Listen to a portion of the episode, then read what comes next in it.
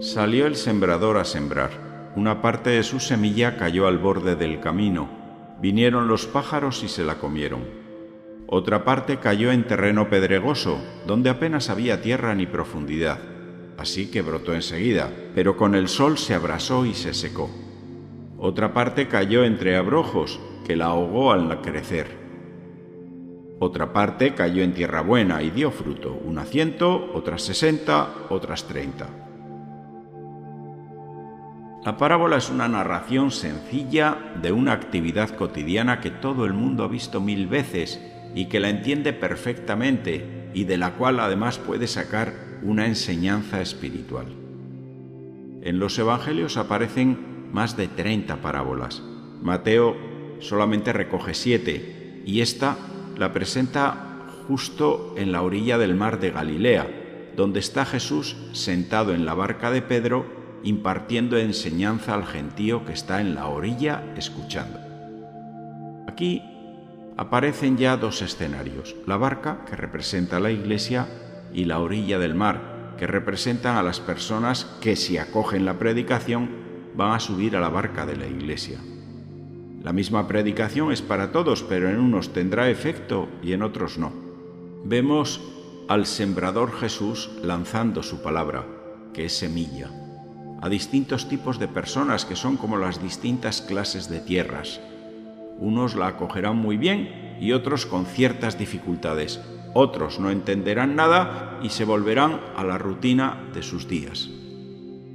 La parábola del sembrador explica las dificultades que surgen para escuchar el mensaje de Dios. Se compara el corazón del ser humano con un terreno, indicando lo importante que es tener el corazón preparado para recibir la palabra de Dios. A los discípulos de Jesús les fue explicado el significado de esta parábola. En primer lugar, se trata de un sembrador que sale a sembrar. Esto está indicando que está haciendo algo en lo que no es novato, sino que pertenece a su propia naturaleza, a su esencia. Jesús habla de que es eso para lo que ha venido, para sembrar su palabra. Y por extensión también se aplicará a aquellos que después hablarán en su nombre con sus palabras. Cuando hablamos de Dios a otras personas, cuando evangelizamos, volcamos la semilla de la palabra de Dios, siempre tenemos delante cuatro tipos de oyentes distintos. El primer grupo son los que están junto al camino. En Palestina había pequeños trozos de tierra dispuestos para la siembra, flanqueados por senderos, rocas y espinos. El agricultor contaba con que algunas semillas se perderían lógicamente. Los oyentes del camino son aquellos que oyen el mensaje de forma superficial, sin darle trascendencia. Por eso viene el diablo con un pajarito y le roba la palabra de sus corazones para que no crean. Hoy también hay algunas aves o pajarracos que están ávidos de la semilla del sembrador por ejemplo, lo que dice la Iglesia, para evitar que llegue a la gente, pues se preocupan y se movilizan de diversos modos contra esa verdad, para que no llegue a transformar a las personas que escuchan. Por eso muchas veces se reinterpreta, se mezcla, se ridiculiza, para que no se le dé importancia y la semilla simplemente desaparece. El segundo grupo de oyentes son los representados por un suelo rocoso.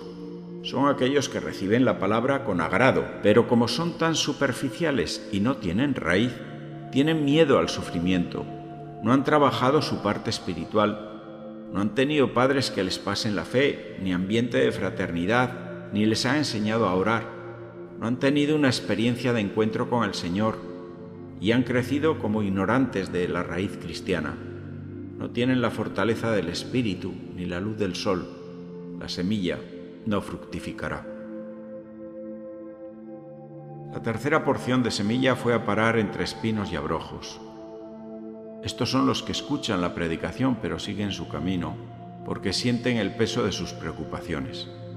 No es compatible dejar crecer abrojos y trigo juntos, porque los primeros ahogan a los segundos. Ya lo dijo Jesús, no podéis servir a Dios y al dinero. Quienes aman las riquezas y los placeres de la vida no tienen en su corazón un pedacito para Dios. Hasta aquí, el sembrador parece que ha fracasado en todo, pero resulta que en el reino de Dios no hay trabajo inútil, nada se malgasta, todo sucede por algo bueno. Contra todo pronóstico surge con fuerza inusitada una cosecha tan inesperada como abundante.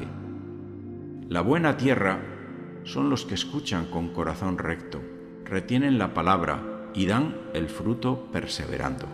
Estos han desalojado los ídolos y están dispuestos a que Dios reine en sus vidas en todo momento.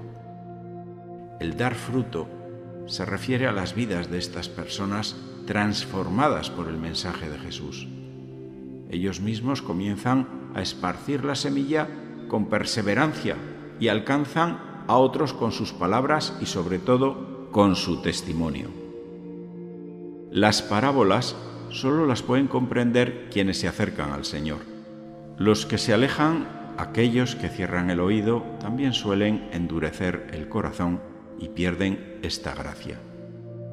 Otra consecuencia es la alegría de la cosecha, que solo es para un resto, para unos pocos que configuran la buena tierra, la buena gente. ¿Tú qué tipo de tierra eres? ¿Estás permitiendo que Dios reine en todas las áreas de tu vida? ¿Vives para Él y escuchas su voz? Porque si servimos a Dios y vivimos para Él, somos llamados a sembrar la semilla del Evangelio donde quiera que estemos. Es una labor preciosa, pero a veces puede ser frustrante al no ver pronto los frutos deseados. ¿Estamos sembrando la semilla correcta o soy consciente de que no me predico a mí mismo, de que soy al mismo tiempo sembrador y tierra? ¿Está mi terreno preparado para recibir la semilla? ¿Es mi tiempo oportuno? No debemos permitir que la frustración y el desánimo se apoderen de nosotros cuando no vemos los resultados que anhelamos. Tengamos paciencia. A nosotros nos corresponde primero ser sembrados y después sembrar. Nadie nos ha pedido cosechar. Es necesario perseverar. Obedecer a Dios es lo más importante. Con toda seguridad nos vamos a encontrar rodeados de terrenos rocosos o de caminos llenos de espinos, pero recordemos que el dueño de la mies es otro. Nosotros solo somos obreros de su mies.